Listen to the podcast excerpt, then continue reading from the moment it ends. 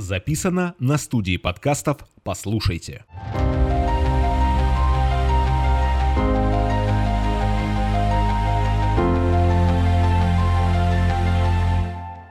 Есть такой э, этот э, чувак, который расходники, ну, еду всякую в рестораны продает. Мгм. И у него инстаграм-канал. И он там каждое видео начинает, ну, там, рилсы или что там. Ура, ура, ура! Типа Такой, да. Такой чувак. Ура, ура, ура! Ура, ура, ура. Друзья, всем привет. Меня зовут Заводовский Марк, и я один из основателей компании Buzz Development. И мы решили замутить подкаст про крутых екатеринбуржцев, которые каждый день меняют наш город в лучшую сторону. Сегодня у нас один из таких людей в гостях. Это Илья Сатонин. Илья, привет. Здорово.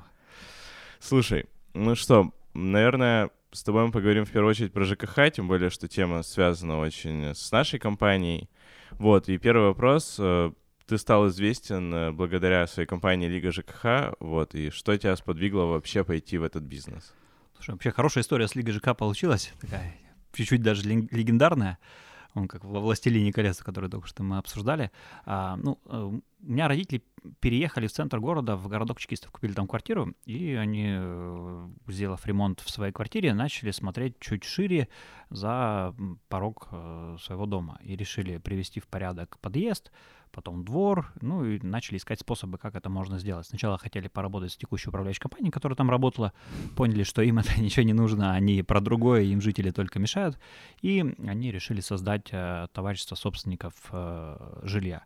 Ну а я, еще будучи то ли в школе, то ли там на каких-то первых курсах э, УРГУ, я это все дело слушал и проникся э, идеей того, что действительно можно расширять свою зону комфорта и зону ответственности и э, улучшать место, где ты живешь. Стало понятно, что ну, ТСЖ это один из э, способов. А, там, тот корпус, в котором мы жили, он был быстро достаточно приведен в порядок. Там и подъезд отремонтировали, и в подвале, куда обычно канализация сливалась, там сделали место, которое можно сдавать в аренду и дополнительные деньги для ТСЖ а, зарабатывать. А потом к моим родителям начали приходить люди, которые тоже хотели пойти по этому пути и советоваться. И оказалось, что нет рынка управляющей компании, которые потом этим людям могут помогать э, дом качественно обслуживать. И так, собственно, родилась э, Лига ЖКХ. Да, прикольно. Мы вот с Ильей общаемся, сколько, ну, лет пять, наверное. И я в первый раз, кстати, эту историю услышал, прикинь. Слушай, класс. А вот если говорить про управление домом, вопрос такой, как думаешь, возможно ли управлять домом так, чтобы все жители были довольны? Потому что ЖКХ, управляющая компания постоянно сталкивается с каким-то негативом. Вот, сложно всем угодить. Вообще, как думаешь, это утопия или реально такое возможно? Слушай, ну, все жители, чтобы были довольны, нав- наверное, нет, потому что есть такие необычные люди, которые, в принципе, по жизни они не, не очень довольны, Мгм. поэтому с ними, конечно, э, тяжело. Но чтобы было довольно большинство, это, конечно, организовать можно. Тут вопрос, что это же, ну, должно быть подкреплено не только словами и желанием сделать хорошо, чтобы люди были э, довольны и кайфовали, а это должно быть подкреплено определенным количеством денег. Потому Мгм. что если денег не хватает, то праздник быстро закончится, какой бы ты хороший и молодец с благими намерениями не был. Поэтому там все идет от экономики, а потом, а, если экономика складывается, тут уже может быть или хорошего качества услуга, если люди в управляющей компании собрались хорошие, и команда действительно хочет менять что-то, ну или услуга даже за хорошие деньги может быть плохой, если там ЖКХшники старого Мгм. пошива, которые не, не готовы э, видеть в жителях заказчиков и клиентов, а видят в них тех, кто мешает обслуживать дом, и лучше вообще их не было. Мгм. Со своими ини- инициативами, да, ну, лезут. да, что-то. приходят, думают, а, это- наш дом, зачем? Ну, то есть, по сути, должно две вещи сложиться. Это достаточно бюджета и хорошая команда, которая готова слушать жителей и созидать. Да, которая готова служить и создавать сервис. Мгм. Слушай, а вот э, для наших как раз-таки слушателей э, вопрос, как понять вообще, хорошо ли работает твоя управляющая компания? И, собственно говоря, что делать, если тебя не устраивает, как она работает? Слушай, ну хорошо или плохо работает, это ты по ощущениям все равно понимаешь, да, ты пришел а, домой, ну вообще каждый горожанин, он, если у него есть место, где он ночует, да, если он домой возвращается каждую ночь, он а, сталкивается с а, тем, как управляющая компания работает. Он заходит в подъезд, если там грязно, если там неприятно, если домофон не работает, лифт стоит, э, света нету, то понятно, что он будет э, задавать некоторые вопросы.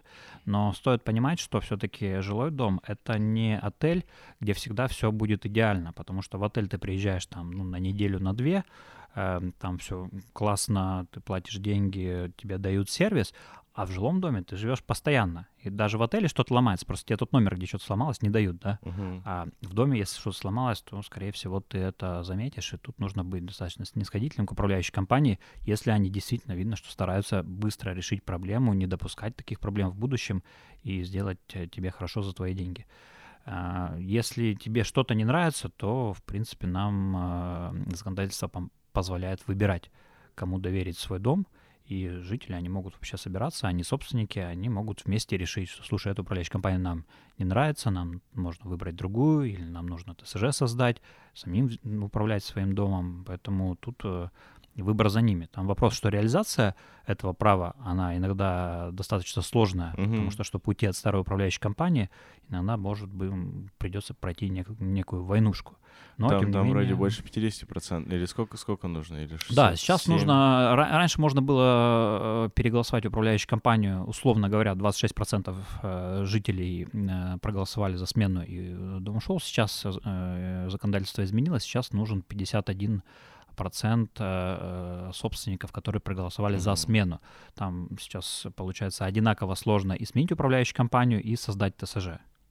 Да, там, там нужны какие-то с- сертификации, да, и там... Э, Нет, это совершенно не нужно. лицензии, Просто нет? нужно вот этот 51% А, голосов от общего количества собрать. А ты знаешь, как у нас люди любят ходить на собрания, поэтому, ну, это бывает сложно. Но если действительно что-то... Поэтому э, сменить управляющую компанию можно, если действительно старая управляющая компания плохо себя ведет, и прямо это всем очевидно. Мгм. Если там какие-то вот разовые вещи, которые там части людей не нравятся, ну, а в принципе в целом все нормально, то управляющую компанию никто Ну, менять вряд не ли будет. ты голосуешь, да, Да? на эту тему.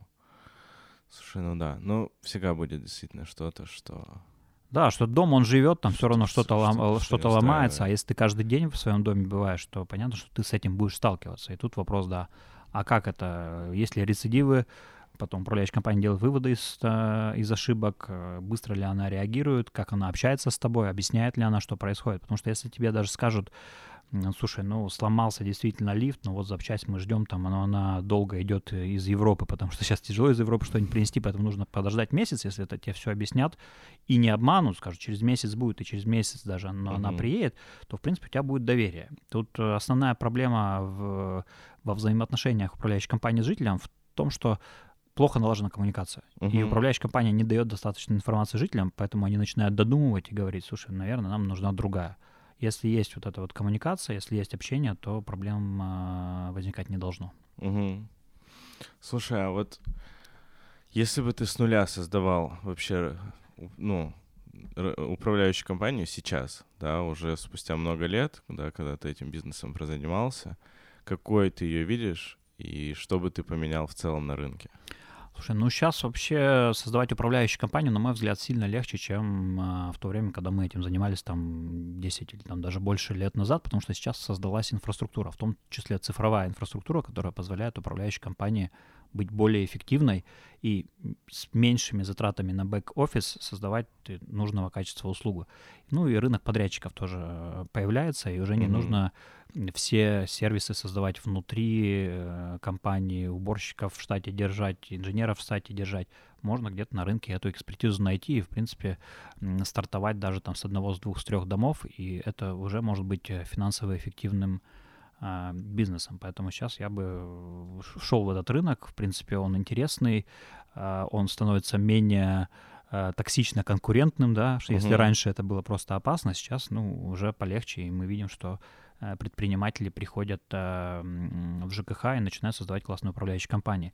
И плюсом мы э, видим большую статистику, и каждый год становится в стране больше товариществ собственников жилья, а, и становится а сами управляющие компании становятся меньше по размеру. То, идет, то есть идет дробление рынка, и видно, что жители проводят собрания или выбирают новую управляющую компанию, которая меньше по размеру, но лучше сервис оказывают, или жители сменяют управляющую компанию на э, на ТСЖ. Мгм. И вообще, если говорить еще про создание новой управляющей компании, я бы э, предпринимателям посоветовал посмотреть на товарищества собственников жилья, которые созданы жителями, но часто же жители имеют свою основную работу, и они готовы выступать э, в роли заказчика, но не хотят каждый день сами там дворников, инженеров, уборщиков э, гонять, ими рулить. И тут им может помочь профессиональная сервисная компания. То есть совет дома или правление ТСЖ как, э, как заказчик, а сервисная компания, управляющая компания как подрядчик у этого заказчика, которые вместе с учетом там пожелания к сервису от одних и наличие экспертизы у других Мгм. могут действительно хорошо обслуживать дом. То есть, э, получается, не управляющая компания официально, да, управляет домом, а есть ТСЖ, и ТСЖ как подрядчик УК нанимает и запихивает, по сути, в этот договор те функции, которые необходимы, да, то есть там вы, там, давайте вы нам будете там предоставлять услуги клининга, следить за домофоном, об- обслуживать лифты, да, условно Да, говоря. вообще это, ну, там, и в Дубае, в принципе, плюс-минус так работает, и в Европе, когда есть сообщество жителей, которое создает свое юрлицо, у него есть счет, и они нанимают э, сервисную компанию, которая рулит деньгами, которые на этот счет поступают, управляет взаимоотношениями с подрядчиками, там, с госорганами, с ресурсниками, ну, в общем, все, все, всю эту работу настраивает. И в этой схеме управляющей компании, в принципе, даже и безопаснее работать, потому что ну, всегда есть неплательщики, и в случае, когда управляющая компания напрямую с жителями работает, все э, долги, которые жители генерят, Мгм. они, соответственно, ложатся на управляющую компанию, она за них отвечает. А так, э, жители, которые создали свое товарищество собственников жилья, они генерят долги на своем юрлице, да, а Мгм. управляющие компании платят за ее услуги полный фи. И просто это более безопасная и устойчивая финансовая модель. Круто. Слушай, а вот я, я так-то много читал твоих каких-то постов, да, и интервьюшек касательно управляющих компаний, разных фишек в управляющих компаниях. Вот, можешь назвать, может, парочку каких-то вот уникальных вещей, где, которые ты вот где-то видел? Понятно, что это сложно внедрить в каждую управляющую компанию, но вот там уж слушателям, наверное, тоже интересно понять, как бы, какие фишки, вот прям какие-то удивительные вещи какие-то управляющие компании внедряют в свою работу. Можете вы что-нибудь такое вспомнить? Ну, удивительные, не знаю, там, чу- чудесные, наверное, это так не назовешь, но а, какие-то вещи, ну, то, что мы, собственно, у себя делали, создавали отдельный расчетный счет для каждого дома, Мгм. и деньги с конкретного дома, они поступают на счет этого дома и не могут быть использованы для соседних. Мгм. И более того, мы в свое время взяли и в прямом эфире просто жителям показали, а что с этими деньгами происходит. Вот сегодня там 100 тысяч рублей пришло от жителей, э, лифтовикам заплатили 30, за тепло заплатили 40, э, ну там тридцатка осталась, мы ее там на содержание или на уборку отправили. Мгм. И когда жители это видят, они понимают, что, в принципе, их не обманывают точно, потому что, ну, тебе все показали, все прозрачно, и это создает другой уровень отношений между жителями и управляющей компанией. Сейчас развивается тема, вы тоже этим занимаетесь, комьюнити-центры. Мгм. Тоже, мне кажется, что интересная история, потому что в том же Дубае, да, эм, когда с риэлторами, разгова- риэл- риэлторами разговариваешь, говоришь, а почему вот э, у Эмара вот столько стоит, да, там, у Дамака? Они говорят, у Эмара комьюнити сильнее. И получается, что одним из критериев выбора э, дома и готовности переплачивать за квартиру в этом доме является наличие сильного комьюнити жителей, Мгм. которая создает как раз атмосферу вот этого добрососедства, жители между собой общаются, у них более счастливая жизнь а, в этом жилом комплексе происходит. Вообще было же исследование, и чуть ли не основная вещь, которая делает людей счастливыми, это а, чувство причастности к какому-нибудь сообществу. И Мгм. вот это как раз про это же, да, development, он, э, когда мы говорим, что development может создавать э, счастливую жизнь для человека, это не только про стены, про э, красивый двор или еще про что-то, это в том числе и про сообщество, к которому ты чувствуешь себя причастным и, э, ну, может, защищенность какую-то чувствуешь, да, тебе интересно в этом сообществе жить, у тебя друзья появляются, и тогда человек себя хорошо ощущает. И какие-то общие хобби у вас, да, там, комьюнити по интересам какие-то создаются. Вот у нас прикольный пример на домах, у нас реально там э, есть ряд жителей, которые подружились, там, они там скандинавской ходьбой вместе занимаются, там, кто-то в футбол вместе играет. Да, и действительно, это очень классная тема. У нас, кстати, комьюнити-центр неделю назад запустился. Мгм. Вот я еще, Ничего, как пошло? я еще не успел съездить, но говорят, что активно довольно. Вот, так что, когда прилетишь в следующий раз, Надо- можно, вместе можно сгонять, вместе да. сгонять, да. Это еще и на каменных палатках как раз. Да, да, да. Вот так что глянем. Да, у нас, кто, если кто не знает, с Марком была совместная управляющая компания на каменных палатках, мы начинали, так что, в общем, у нас длинная история. Да, да, да. Вот, у нас длинная история. И вообще Илья, по сути, э, дал нам путь, помог нам зайти в управление домами, да, и рассказал, как вообще двигаться в этом направлении, и самое главное, идеологию как бы дал. Да. есть, А потом слился, с Бером начал заниматься и IT. Да, да, да. Ну, а мы как раз сейчас к этому и перейдем. Да, давай. А, Слушай, последний вопрос, вот если говорить именно про управляющие компании. Ты много где бывал, много что видел, да, и, и по теме управляющей компании в том числе. Вот как бы ты оценил э, уровень рынка Екатеринбурга э, в плане управления домами? То есть, ну, наверное, все-таки в рамках России, да, будет правильнее э, А, оценивать. слушай, ну в рамках России основная проблема этого рынка того, что у нас низкая плата за содержание жилья, которой тупо не хватает для того, чтобы дом в хорошем состоянии э, содержать. И это проблема, с которой непонятно, что сделать, потому что это больше даже не экономическая проблема, а политическая проблема. Если начинать говорить, что ну, давайте жители будут платить столько, сколько это действительно стоит, а, а жители сейчас ну, у нас не сильно богатые, то у нас могут начаться политические сложности. Мгм. Конечно, государство это не допустит, и оно, вот, в общем, живем с тем, с чем, с чем живем. Мгм. Ну, если, э, если, например, появится какая-нибудь госпрограмма по типу того, что сейчас есть субсидирование ипотеки, да, и людям Мгм. помогают купить новую квартиру, если появится такая же э, госпрограмма с э, низкими ставками в банке на реконструкцию, реновацию, действительно нормальную реновацию, не снести и заново построить, а Мгм. привести в порядок существующее жилье, если такие программы появятся, то возможно, что на рынке что-нибудь изменится. Но это без эм, денег из бюджета никак не сделать. У, у жителей эти деньги тяжело будет взять. Мгм. Ну, то есть, по факту, чтобы можно было какое-то льготное кредитование получать и из бюджета дома ежемесячно выделять какую-то небольшую сумму для того, чтобы этот кредит гасить. А, ну, сути. мы и так платим каждый месяц с тобой за капитальный ремонт, это закон, Да, еще, да. можно сказать, еще один такой налог. А, просто сейчас эти деньги ты 30 лет складываешь на какой-то счет, инфляция их съедает, и через 30 лет ты на них ничего не можешь сделать. Ты что-то накопил, но цены уже взлетели. Мгм. А это кредитование под льготную процентную ставку, оно позволит тебе сейчас взять кредит в банке а, с хорошим процентом, а сделать ремонт своего дома сейчас и все следующие 30 лет платить за капремонт, погашая кредит в банке, но жить в классном доме и Мгм. ощущать себя человеком. Ну, то есть не копить на то, чтобы это переделать, а наоборот сначала Да. переделать и Да, сделать сейчас, это а потом как это оплачивать. раз. Да, Причем ты же получаешь еще бонус к стоимости квартиры из-за этого. да, И это конечно. прям, ну, такой один из инструментов. Мне кажется, что государство должно к этому прийти. Прикольно. Хорошая идея, кстати, тоже об этом с тобой не разговаривали, но это действительно актуально вот для каких-то домов, которые там от 15 лет и- Ну, и, и дальше. Да, видишь, что это же вообще в мире э, большая часть домов, они старые, они не новые. и Ну, всегда так будет. Да-да-да. Поэтому нужно находить э, пути, а что же с ними можно сделать. В Европе, например, у них сейчас, ну ты знаешь, ESG-повестка, снижение выбросов СО2 и прочее, прочее. Мгм. И у них стоит задача э, снизить м, выбросы СО2 в- на жилом фонде. Но они говорят, а как, как мы можем сделать энергоэффективным дом, который 200 лет назад построен? Ну, это прям много чего можно, нужно сделать с ним. Мгм. И они тоже не знают, откуда деньги на это брать. Поэтому если кто-то найдет и финансовые инструменты, может, какие-то технологические инструменты, материалы, которые позволят э, такие дома приводить в порядок и делать их там, энергоэффективными, энергонейтральными или позитивными, а, то тот, конечно, денег заработает. Поэтому ждем, когда стартапы в этой сфере будут появляться.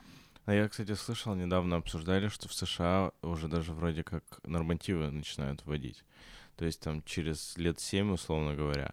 Я вот не помню, связано ли это с жильем, но для офисников, например, точно такая история есть. И то, что действительно там к какому-то к 28 году, по-моему, или к 30-му, уже офисник не может быть там ниже определенной энергоэффективности, иначе ты будешь даже штрафы какие-то государству платить. Хорошие, Прикольная хорошие тема. стимулы, хорошие стимулы. Да, и соответственно, Города только и, выиграют. соответственно начинают появляться стартапы, которые этим занимаются, потому что выбора-то уже нет. Да, и тут Штрафы мы можем с не тобой хочет. немножко посмотреть по сторонам. Но у нас, боюсь, и не у нас денег Да. Но мы держимся. Да, А, Слушай, ну, Мы немножко про- поговорили про управляющие компании. Кстати, наверное, еще из интересного тоже, что текущий тариф минимальный по законодательству для обслуживания дома 28,5 рублей, по-моему, на квадратный метр. Вот, вот, ну, опять же, если говорить про наши дома, да, то мы отголосовали с жителями, да, э, 40 рублей на квадратный метр тариф. И вот, вот этих денег реально хватает для того, чтобы классно обслуживать дом, ну, хватает на всех подрядчиков, Мгм. на довольно-таки качественных. Вот поэтому тоже вот, вот так. Да, ну вообще плата за содержание она от двух вещей зависит. Первое от сложности инженерной начинки дома, да. Мгм. Если дом, в котором есть только свет в подъезде, да, и, их, и только эти провода нужно обслуживать, то понятно, что такой дом содержать дешевле, чем дом, в котором есть пожаротушение, домофоны, пожарная сигнализация, лифты, повысительные насосы и прочее, прочее. От этого, от сложности дома зависит тариф и от того, сколько у тебя в моменте людей находится в доме, а, уборщиков, э, сантехник всегда в доме или он приезжает по вызову, ну и прочие, прочие вещи. Мгм. Ладно, давай поговорим тогда про айтишку в ЖКХ немного. Давай. А, Ты основатель проекта, который называется дома.аи. Мгм. Вот, расскажи немного про этот проект и вообще, как ты видишь возможность улучшения управления домами через цифровизацию.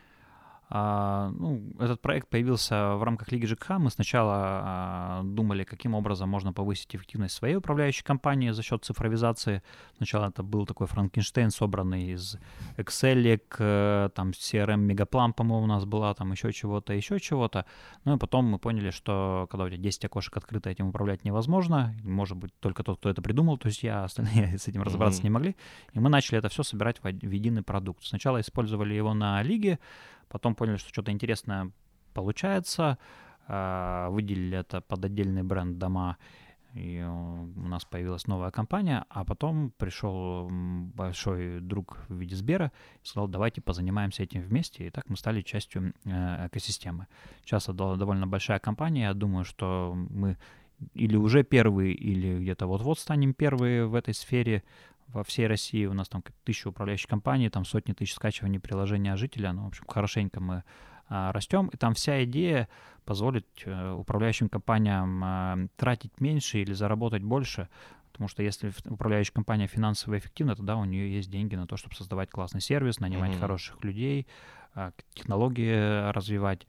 И поэтому бедная управляющая компания, она точно хороший сервис никогда не создаст. И мы Мгм. позволяем управляющим компаниям вот стать богаче. Причем, как я уже говорил, мы даем э, маленьким управляющим компаниям, у которых всего несколько домов, за счет централизации некоторых бэк-офисных функций, типа Мгм. контакт-центр на аутсорсе, там выставление квитанций на аутсорсе, еще чего-то, еще чего-то, там страхование и прочих сервисов, мы Мгм. даем маленьким управляющим компаниям финансовую эффективность больших компаний. И это им позволяет, э, в, в принципе, неплохо себя чувствовать.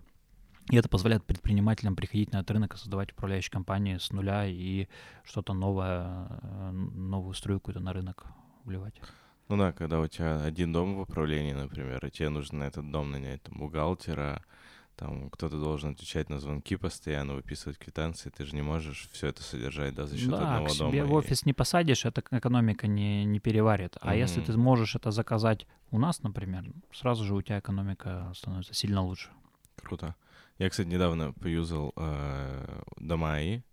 Мы, мы используем на наших домах, наши жители используют. Вот. Кайф. Да, в целом прикольно. э, ну, есть что дорабатывать, как всегда. Но в целом мне было комфортно. Я зашел, я смог оставить заявки различные, я смог все оплатить через приложение. Вот, так что в целом кайф. Да, я только что из дома шел э, на встречу с тобой как раз э, через приложение за квартиру заплатил. Так что очень, очень удобно. Ты, собственно говоря, продал э, часть компании Сберу. Это огромная компания. Вот. Можно ли сказать, что у тебя как г- гора с плеч, да, то, что у тебя появился сильный партнер, доволен ли ты этим партнерством? Ну, вообще, э, я еще внутри, у меня доля остается, и мы активно развиваемся. Я там сейчас являюсь SEO, и мне, в принципе, нравится, что у нас получается и как мы растем. Но Партнерство с большим братом это, конечно, всегда хорошая история, потому что там, ресурсы э, Сбера, они, конечно, несравнимы с тем, что у нас было до этого, и денежные, и, и, то, технологические, ну, в общем, Мгм. а, плюсы. Но все-таки, когда ты работаешь не стендалон, а в рамках какой-то большой экосистемы, в этой экосистеме есть правила. Иногда они э, бюрократические, тем более в банке они бюрократические. Мгм. Поэтому с этим а, приходится учиться работать. Иногда там много бумажной работы, к которой ты не привык, и тебе приходится как-то с этим мириться. Но, в принципе, когда ты понимаешь, что есть ты, у тебя там небольшая компания, ну, что там 100 с чем-то там человек, да, работает, а, и ты с этим как-то управляя, управляешься, а есть Герман Оскарович, да, которому Мгм. нужно управлять десятками тысяч людей, понятно, что без этой системы, на которую ты вроде жалуешься, да, ну, просто оно бы ничего не работало. Да. Поэтому, когда ты это понял, ну, в принципе, надо, надо просто брать, делать и развивать продукт в этих условиях. Ну, а, а, там, стало ли легче? Ну, пока не станет легче, когда кэшаут будет. Ну, И тогда будет понятно. приятно, мы с тобой отпразднуем. Слушай, а какой вот последний вопрос у меня, какой э, процент вообще управляющих компаний используют не только ваш сервис, да, а вообще в целом сервисы, которые помогают цифровизовать э, работу управляющей компании, взаимодействие с жителем? Какие ты видишь стоп-факторы для увеличения этой доли? Я думаю, что самый наш большой конкурент сейчас это Excel в лучшем случае или бумажные журналы в худшем случае, куда бабушки записывают э, заявки от жителей и все их контакты. А, Поэтому цифровизация на рынке, вот когда говорят, что development не цифровизированный, да, и ничего там не меняется с точки зрения вот, э, такой цифровой эффективности, то управляющие компании еще больше, э, более консервативные. Мгм. Поэтому там можно большой путь еще пройти. Но мне кажется, что интересные вещи, да, если бы это было очевидно и просто, ну, оно, это было бы уже создано. Самые классные вещи э, можно создавать, когда вроде все на поверхности, понятно, что делать, но фиг сделаешь. Мгм. Очень сложно в экзекьюшене, да.